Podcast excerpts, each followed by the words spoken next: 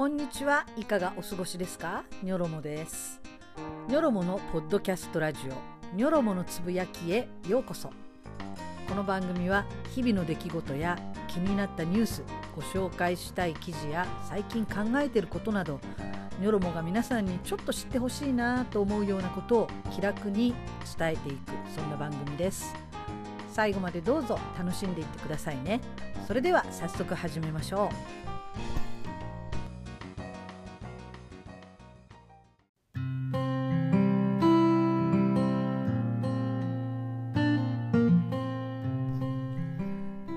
皆さんこんにちは。ニョロモです、えー前回アップしたのが4月15日だったと思います、えーなんとですねもう間もなく日にちが変わって6月14日になろうとしているところなんでもう本当にね丸々2ヶ月のご無沙汰になってしまいました。すみません、えーいかがお過ごしだったですか？もうだいぶ暑くなってきてねもうムシムシともう汗ばむぐらいの感じになってきました。えー、っとですね今回ニョロモはですね、えー電話の、えー SIM っていうのをね SIM カードっていうのをちょっと取り替えて今まで au だったんですけれどもペンギンモバイルっていうねあのそういう格安 SIM っていうのにね変えてみました。お友達がねたまたまあの紹介してくれてえー、大体半額ぐらいになりますかね値段的にはね。あのフルフルかけ穂っていうのをつけても、まあ、4000円台っていう感じなので,、えーで24ギガでねあのまあそのギガ数をね家族と分けたりとかなんかそういうのはできないんだけれども、えーそんな感じでちょっとね使い始めたばっかりです今日初めてねあの切り替えをしたので、えーこのペンギンモバイルさんっていうのはね、えー回線はドコモを使ってるんですね。あの楽天モバイルっていうのすごいあのあれも安くていいんだけれども楽天モバイルっていうのは、えー回線は独自の楽天の回線を使っているのでまだその電波のねあのなんか塔みたいのが立ってるじゃないですか電波塔みたいなあれの数がまだ全然足りてないので本当にあの街中でないとつながりが悪いみたいですね。で今回私がやったのはドコモのなのでもうほんと全然何も関係なく。で LINE のこう引き継ぎとかもやらないでいいし、えー電話番号も変わらず、えーアプリとかもねそのまま使えるし、まあ、メールアドレスは変わっちゃうんだけれども、えー、とこのキャリア系のメールアドレスっていうんですか？この au だと EasyWeb のやつですよね、まあ、これってもうほんと使わないので、えーいろんなサイトとかねそういうのの申し込みなんかする時の、えーメールアドレスっていうのは大体 Yahoo メールとかをあと iCloud とかねそういうのを使っていたのでもうこれも全然影響なくまあただ、えー例えばねソフトバンク私の夫なんかはねあのソフトバンクを使っていてソフトバンクのアドレスでいろんなもの申し込んでいたのでちょっと安いのにね乗り換えられないっていうふうにぼやいていました。まあ、あの実際はねメールアドレスの登録を全部入れ替えればいいんだけどまあやっぱり手間ですよねそれってね。まあだから日本人なかなかみんなまだまだ格安 SIM に乗り換えてない人多いと思います。あのそういうねメールアドレスの登録を変えなきゃいけないとかそういう人はねハードルが高いと思うんですけれどでも最初にねその大変なあの、えーメールアドレスのね入力のし直しっていうのをやってしまえばね安くできるんで、まあ、あとはお友達とかにもねその自分の新しいアドレスを教えなきゃいけないとか、まあ、そういう面倒はありますけれども、えー格安 SIM に乗り換えましょう皆さん。もう大体半値以下になるんじゃないですかねみんな。あの絶対にねあのこれから自分の財産資産を防衛するためにももう安く安く固定費を安くこれはもう大事だと思います、まあ、そんな感じで今日一日、えーまたえー一日じゃないやごめん。えーっと今回のね、えーこのお話も続けていこうと思います。ではこの後もよろしくお願いします。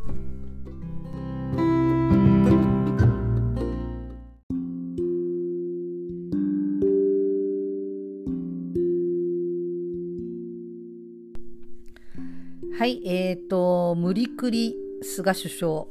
オリンピックどうしてもやりたいみたいですね。もう本当にね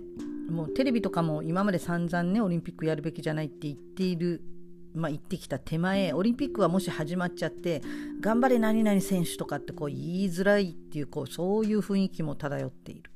まあ、そのことをねいろいろあの開催したい人たちはねどうやってワイドショーたちは手のひら返しをするのかなんてね意地悪な目で見ている人たちもいます。まあ、でもどっちにしてもね本当にこんなこと今やるべきことではないなと思っていますニョロモもね、えー、そんな中、えー、ニョロモの夫はですね5月の21日、えー、この時第1回目それから、えー、6月11日えーとだから3日前、えー、にですねファイザーのワクチンを打ってきました。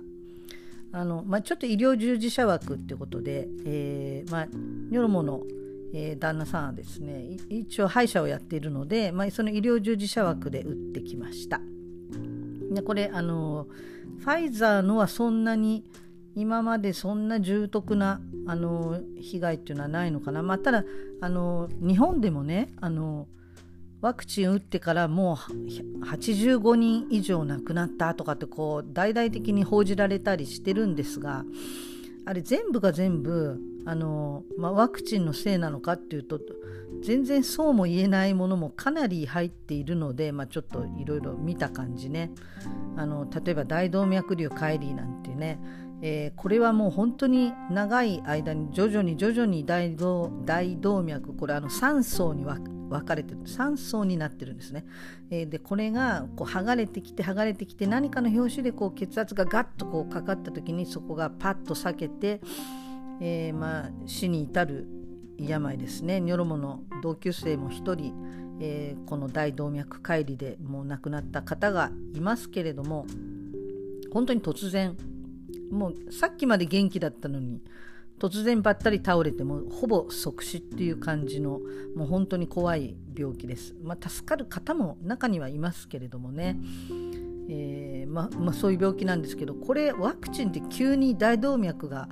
あの避けたってことはまあありえないので、まあ、そういうのもねあのカウントされてたり102歳の人とか103歳の人とかも入ってたりとかいろいろあるので、まあ、数字をね全部そのままえー、鵜呑みにすることはないと思いますけれどもまあ確かにそれでも何かの影響があった方もあるかもしれないとは思います。まあ、ただですね、えー、まあ、本当に率にすると確かにあの少ないんですねかなりね。でまあ一応ですねニョロモの夫の様子を伝えますと1回目のワクチン接種の時、えー、何ともなくしていました。であの打った時もねすごく痛くなかったよって言ってましたであの多分あの注射器の問題であのワクチンの、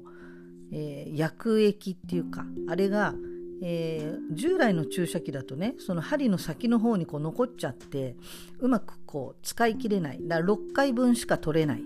あとはこう注射器に残っちゃって捨てなきゃなんない、まあ、こういう問題があってで、えー、いろいろえー、揉めてですね。であの糖尿病の人がインスリンを自分で自分に注射する。っていうすごい細い針を使って細い注射器があるんですけどそれを使うと7回分取れるっていうのが分かった。後は多分そっちの注射器を使ってるんですよね。だ針が細いからねあの本当痛くないみたいです、えー、で夫がね打った時は看護師さんが打ったって言ってました。えー、問診はねお医者さんがやるんですよ。でもね本当にあのどうですか？調子どうですか？具合悪くないですか？気になるとこないですか？とか、まあ、そそんな具合でもう1分2分2分も喋ったかなぐらいの感じの問診。で、えー、じゃああっち行って打ってくださいって言って実際打つのは看護師さん女性看護師さんだったそうです。えー、でまあ何ともなく帰ってきて、えー、それからしばらくしてからねあの打ったところ腕が痛いななんて言ってました。ただまあそこがね熱を帯びて赤く腫れるとかあのそういうこともなくですね。まあ、次の日には、まあ、次の日もちょっと腕を上げるとちょっと痛いななんては言っていましたけどももう全然何にもなくですね。で2回目は副反応が強いっていうのはまあねあのいろいろ噂で聞いているので熱が出るとか倦怠感がひどいよとか頭痛がするとかね、まあ、そこら辺の話はもう本当にたくさんあの周りで聞いているので、まあ、結構ね覚悟して2回目受けてました、えー、ところがですね 何にもなかったんですね、えー、24時間後に熱が出るとかね痛みが出るとかあの頭痛がするとかそういうの現れるらしいよなんて聞いてきて、まあ、24時間経ったけど何もない。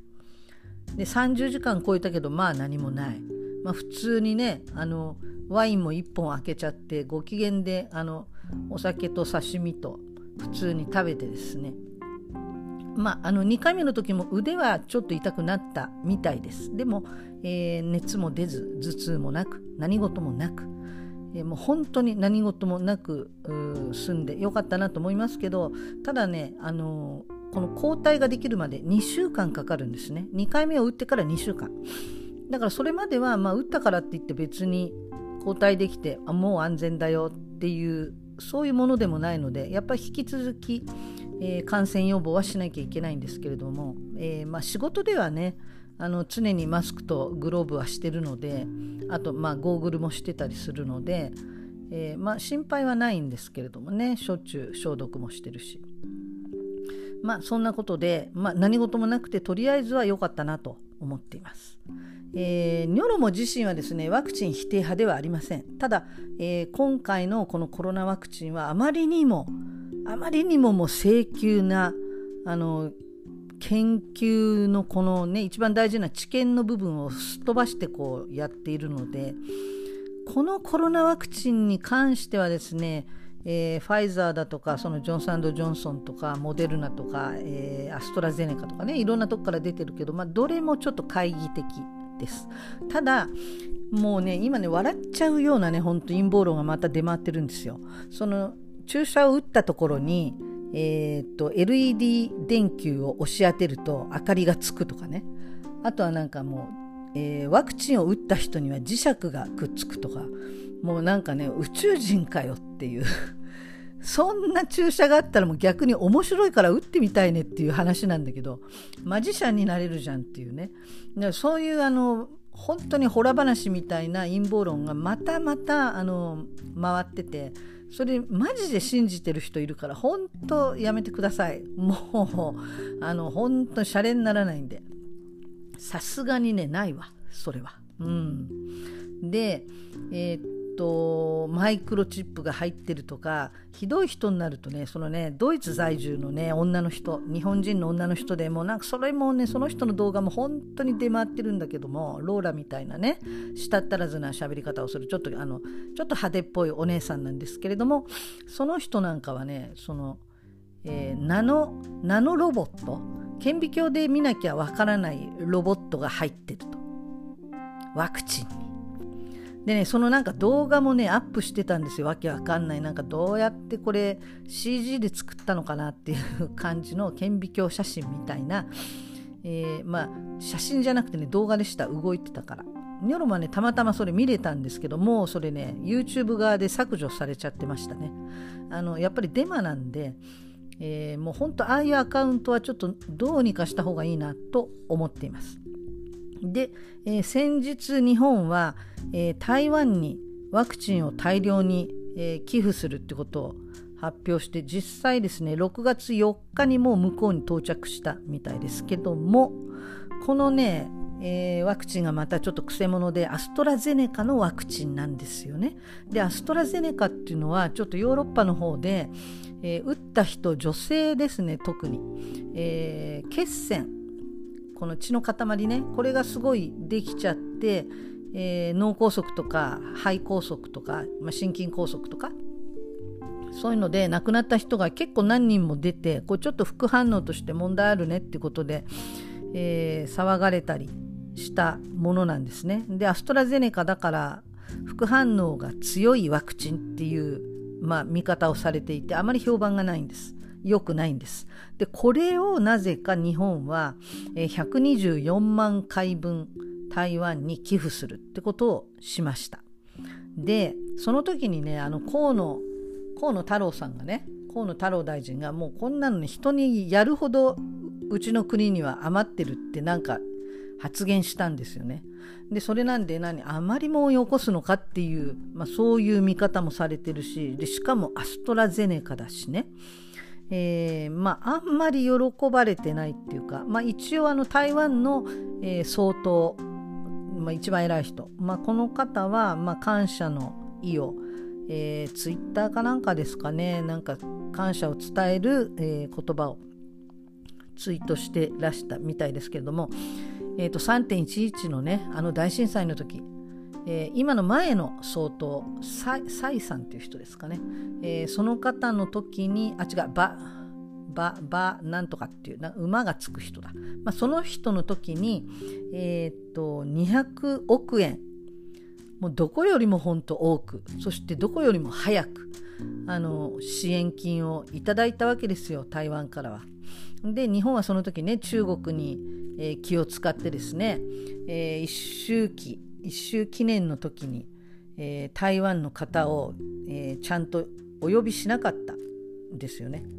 でそれ中国が怒るからですよねそれは。で中国をまあ正式な国賓みたいにして迎えて、まあ、その追悼式みたいなのに出たんだけど台湾の人はね一般席に置いたんですよ。まあ、そういう本当に失礼なことを平気でやってる日本なんだけれども、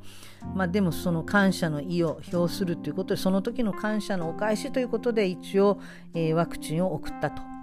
であの台湾に中国の方からね無償提供申し入れていたそうですワクチン。でもそれ2回申し込んで2回とも台湾は断ってるみたいですね。でも実際問題としてあのひっそりとこう台湾の方が中国でワクチン接種受けてるっていうような方もいるみたいではあります。でもまあそこら辺もねちょっといろいろ複雑なお国事情があるのかなと。まあ、アストラゼネカのワクチンであの、まあ、日本がこんなものを何で送りつけたんだなんてことがないようにあの副反応の激しい、まあ、そういうね事故みたいのが、えー、起こらないことを祈る祈るばかりでいます。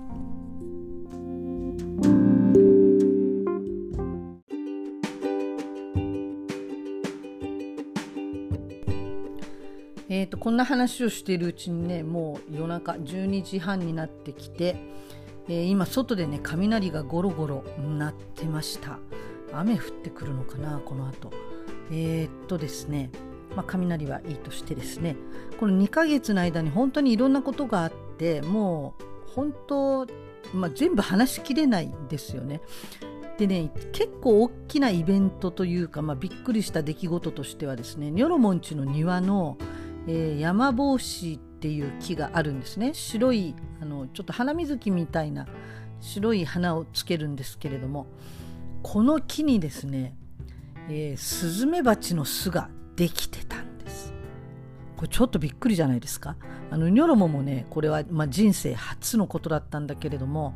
なんかね割とパッと目につくところにね、まあ、これは目につくところだったから本当良かったんです。不幸中の幸いだったんだけどちっちゃなねあのとっくりを逆さまにしたような薄黄色というかねうんまあ多分あれ木をかじってきて自分のこの、えー、唾液みたいなえ何で固めるのか分かんないけども、えー、口で多分作ってると思うんですよ。でその木で作ってると思うからえー、っとその木のね薄い黄色っぽいようなね、まあ、そういうベージュのようなそんな色なんですけれどもそこにねグレーのこう島みたいにこうくるっと柄が入っててですねこうマーブル模様まではいかないけど、まあ、そんな感じになってる。でまあそうですね。いちごどっくりよりちょっと大きいかなそこの方が。でもまあそんなもんなんですよ。でそれがこう逆さまになったような。だからこううんとフラスコのようなっていうかね。口が長い感じの。それがねこうぶら下にこの口があるっていう風になってぶら下がってるっていう感じでくっついてたんです。でこれね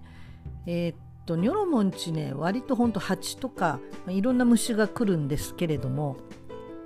泥鉢かなって最初思ってでも泥鉢の作る泥の巣にしては随分こう凸凹がなくて綺麗で柄まで入っちゃってておかしいなと思ったんですよ。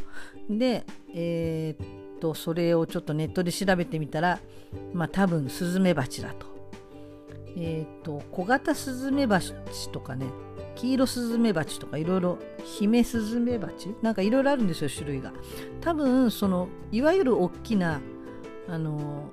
一番怖いスズメバチではないちょっと小さめのやつじゃないかなっていうことでしたけども、えー、と一度もねその親の、まあ、女王蜂をニョロモはその時ね見てなかったんですね。で、えーと、Facebook でねこんなのがぶら下がってましたで調べたらどうもスズメバチの巣でしたっていうのを書いたら、まあ、いろんな人がお知恵をくださるんですけれども夜だったら巣の中で寝てるから、えーと夜だったらその巣の中にねえー、殺虫剤をぶわっと入れれば自分で取れるよっていうそういう、まあ、勇気あるお話をいただきました。ただねもうやっぱりさすがにね、まあ、できるとは思ったんですけどもまだ女王蜂1匹ですからまだあの1匹も子供たち育ってないんでえー、卵がまあただ産みつけられていてこれから幼虫になるっていう段階でね女王蜂いるとしたら女王蜂が1匹だけそういう段階だったし巣もちっちゃいから、まあ、自分でもいけるかなと思ったんだけどやっぱりちょっと怖いんで、えー、業者さんを呼びました。えー、とこれね市に、えー、頼むとですね市と提携している業者業者さんが来てくれて、えー、市からの、えー、と補助金っていうのがね6000円出るんですね。でその残りの差額あ6000円あ違うか。自分がうんそうだな。えっ、と自分が負担したのが5000円だ、うん、でその残りの、えーと、市が負担するのは1万1500円までのその作業ということであれ？そしたらいくらニョロモは補助されたんだろう？まあ、とにかくね、その場で5000円払ってくださいって言われました。まあ、差額に関しては、その業者さんが市に、えー、請求するんで大丈夫ですっていうことでね。うん。まあ、まあ、よくわかんないけど、まあ、そんな感じで取ってもらいました。で、やることはね、やっぱり同じで、その巣穴の、えー、そのとっくりの細長い下にこう突き出てるね、えー、口からじゅわーっと、ぶわーっとこう、殺虫剤を入れて、それであの枝ごとただ切るとでその後そのおじさんがですね巣を壊して中を見せてくれましたけども卵がほんと産みつけてあって中にあのそのとっくりの中にね上手にいわゆる蜂の巣あの六角形のあれが7つ7部屋あったんあ違う12部屋あったんか。12部屋ありました。でそこに一つずつ卵が産みつけられてありました。まあだから本当に初期の初期だったんね。あれがもう幼虫になった後も大人になったらもう大変なことですよ。大変なことですよ。それがね見つけたのは5月の中旬だったのかな。これ7月ぐらいになると、えー、バレーボールぐらいの大きさになってるそうです。怖くないですか？自分家の庭にバレーボールの大きさのスズメバチの巣があるってちょっと怖くないですかこれ？もうそれねその木が玄関入ってもすぐ、え、門を入ったすぐ右側にあるんでそこ通んないと玄関に行けない。まあ遠くを通ればいいんだけどでもちょっとね通る時もしそこにスズメバチがワンワンいたらさすがに怖いですよやっぱりね、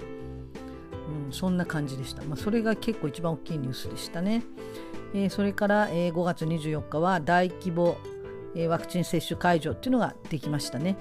えー、でまあいろいろやってて。でこの時に、まあ、さざ波発言した、えー、内閣、えー、官房参与の高橋洋一さん。この人経済学者で元大蔵大蔵官僚なんですけども、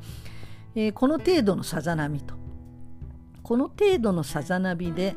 オリンピック開催中止とかわらわらみたいなまあ、そういうことを書いて、まあ、とんでもないと。ツイッター上とかで大騒ぎになって、まあ、その後も出してこの人が出してたあの YouTube の動画本当ひどいものでしたけど、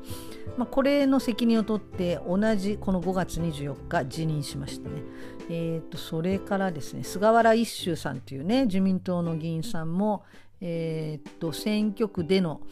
え、いろんな配り物これをやったというのの責任を取って突然ずっと否定してたのに突然辞任しました。でこれがね多分辞任しないで、まあ、どっちにしてもこの人起訴になるっていうことがもう決まったようだったので辞任してこの反省を見せつけて辞任するということをすることによってこの起訴された時の、えーと、公民権停止期間っていうねこれをまあ普通だと5年間公民権停止になるんですね。そうするとうんと2回選挙に出れなくなっちゃう。だ今年選挙あるじゃないですか衆議院ね。で次は4年後でしょ。そうすると今年と次回と選挙に出れない。っていうことになるので、えーと、もうこうやってね、えー、自分で辞任したりとかねあのもう反省を自分で示してそういうことによってこの公民権停止期間っていうのをね3年に短縮するっていうことがねどうもできそうなんですよ。そうすると今回は出ないけど次回は選挙に出れるっていうね、まあ、そのために、えー、慌てて辞任したんじゃないかって言われてますね。でその後のえっ、ー、と12月12月の給料あ違うえー、と今度の夏のボーナスなんですかね。なんかボーナス360万ぐらいのボーナスを全額もらう気かみたいな大騒ぎになってそしたら、えー、もう最初からこれは、えー、寄付するつもりで私は受け取りません。私はもう最初から寄付するつもりでしたとかってなんか発表したんですねその後でね、えー、前回も、え被災地東北の被災地に寄付しました。今回もそうするつもりですみたいなことを言ってました。えー、っとね、それだったらね、このボーナス問題が出る前にね、とっととあのやめてればいいものを、まあ、今回ね、あの何が一番自分にとって得かなっていうのを考えて、まあ、この結果になったみたいです。まあ、それもありですね。あとは一番大きかったのは、5月19日にねもうビットコインがもう大暴落したんですよ。これあのちょっとニョロモも仮想通貨っていうか、まあ、暗号資産って言いますけどこれに投資ちょっとやってるのでもうだその後もうずっと大わらわというかもう大変だったのでもうなかなか録音がねできなかったんですけどビットコインっていうのは本当去年の暮れ暮れじゃないな10月ぐらいだとまだ120万とかそんなもんだったと思います。1ビットコイン。でそれがえー、っと4月だったか5月だったかもその一番てっぺんはね710万ぐらいになったんですよ。でそれが少し下がって650万ぐらいでうろうろしてたんですねこの5月19日までは。でこの日ガンガンガンと、まあ、2日間ぐらいかけてですかね一気にね310万円まで落ちました。だ350万円落ちみたいな。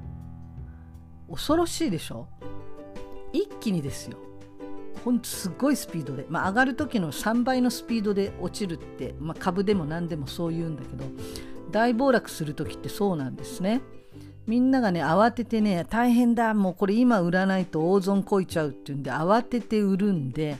あとは、えーと、まだまだ上がるぞって言ってねこう信用買いっていうね FX とも言うけど信用買いをしていた人たち。この人たちがもうこれはやばいと。これが自分が上がるぞと思って信用買いっていうのをしてる人は上がったところで、えー、売りをして生産をするんですよ。売り抜けて。でそれが逆に下がってっちゃった時。しかもものすごいスピードで。もうそうするとね損切りするしかないんですね。それでないとお衣装っていうのが発生してもう大変な借金を負っちゃうとか、まあ、今はね、えーと、こういうあの暗号資産の取引所ではお衣装が発生しないようにあの自動ロスカットって言ってねゼロになった時点でも勝手にパツンってあの生産されちゃうのでお衣装っていうねあの追加証拠金を払えっていうまあこれをやらないと、まあ、自己破産にまでなっちゃうっていう怖いものなんだけどこれを、え、やる必要がないのでまあある意味ではね健全な、えー、取引所ではあるんですけれどもそれでも慌ててみんながそうすると売るでしょそうすると売りが売りを呼んでまたさらに売りが売りを呼んでものすごいスピードで下がるんです。だからこの時一気にね本当に300万円以上下がったんですねもう本当にねそうやって1日でっていうか1時間で50万下がったとかそういうあの値幅の取引なのでギャンブルとまでは言いませんけれどもね今もう本当に大きい企業がペイパルとか、えー、とビザカードとかねそういうところも参入してきてますし、え、JP モルガンとかモルガン・スタンレーとか、えー、そういうところもねゴールドマン・サックスも参入してきてますし、えー、今度はアマゾンがね DeFi っていう、えー、DeFi っていうのはこのえー、まあ、ちょっと説明すると難しくなるんですけれども誰もいない銀行みたいなもんです。あの仮想通貨の。でそこに参入するって言ってますしもうどんどんどんどんね大企業が入ってきてるので怪しいものではないんですよ。仮想通貨って今ではね、えー、まあ、でもそういう値幅があっても、えー、ボラティリティって言いますけれどもこの値動きが激しすぎるので、まあ、そんなんで振り回されていました、えー、まあ、それはいいとしてですね。でこの後は、えー、っと立憲民主党のねこの間の大変な、え、発言。本田議員による、えー、14歳と同意性交捕まるのはおかしいっていうこの発言についての話をしたいと思います。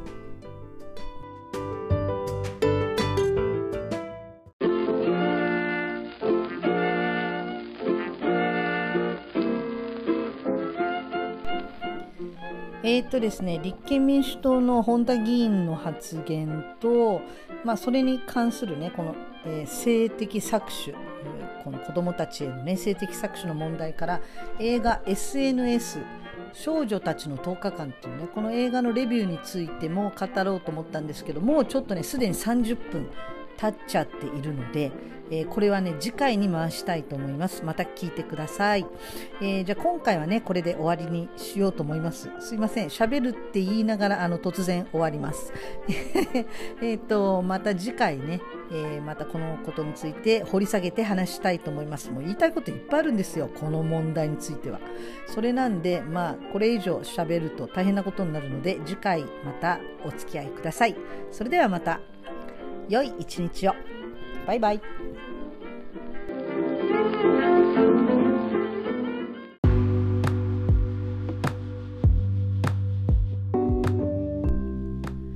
この番組は急な入院や学会への参加などにより診療ができない。そんな院長先生に代わってあなたの歯医者さんで代わりに診療を代行するお助け歯医者さん。テンポラリーデンティストジャパンの提供でお届けしました。それではまた次回。